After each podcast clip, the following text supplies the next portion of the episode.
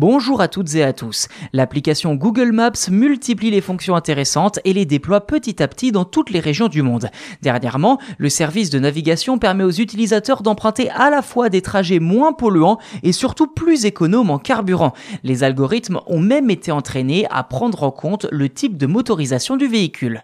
On en avait déjà parlé dans ce podcast, mais à l'époque, la fonction n'était disponible qu'aux États-Unis, au Canada et en Allemagne. Voilà qu'aujourd'hui, la suggestion d'itinéraires éco-responsables et plus économes en carburant arrive dans la version française de Google Maps, ainsi que dans 40 pays d'Europe.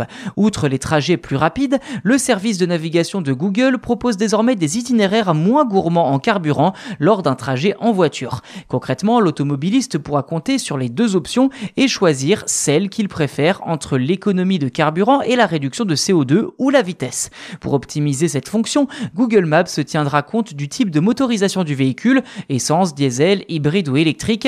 D'ici quelques semaines, les usagers pourront d'ailleurs ajouter cette information et ainsi bénéficier d'une estimation encore plus précise du gain en termes de consommation de carburant et d'énergie. Je cite Google, depuis son lancement aux États-Unis et au Canada, nous estimons que cette fonctionnalité aurait déjà entraîné une réduction de plus de 500 000 tonnes d'émissions de CO2, soit l'équivalent de 100 000 voitures à moteur thermique retirées de la circulation. Fin de citation.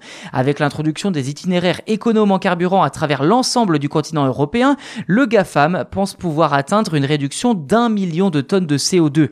L'entreprise explique avoir développé des algorithmes d'apprentissage automatique en combinant les modèles de circulation issus de Google Maps les types de moteurs les plus courants par région avec les données du Laboratoire national des énergies renouvelables du département américain de l'énergie, le NREL, et celles de l'Agence européenne pour l'environnement. Comme le rappelle Google que je cite à nouveau, en 2020, le transport routier était la principale source d'émissions de CO2 dans toute l'Union européenne, y compris Royaume-Uni et Islande, représentant 26% des émissions totales de CO2. Fin de citation.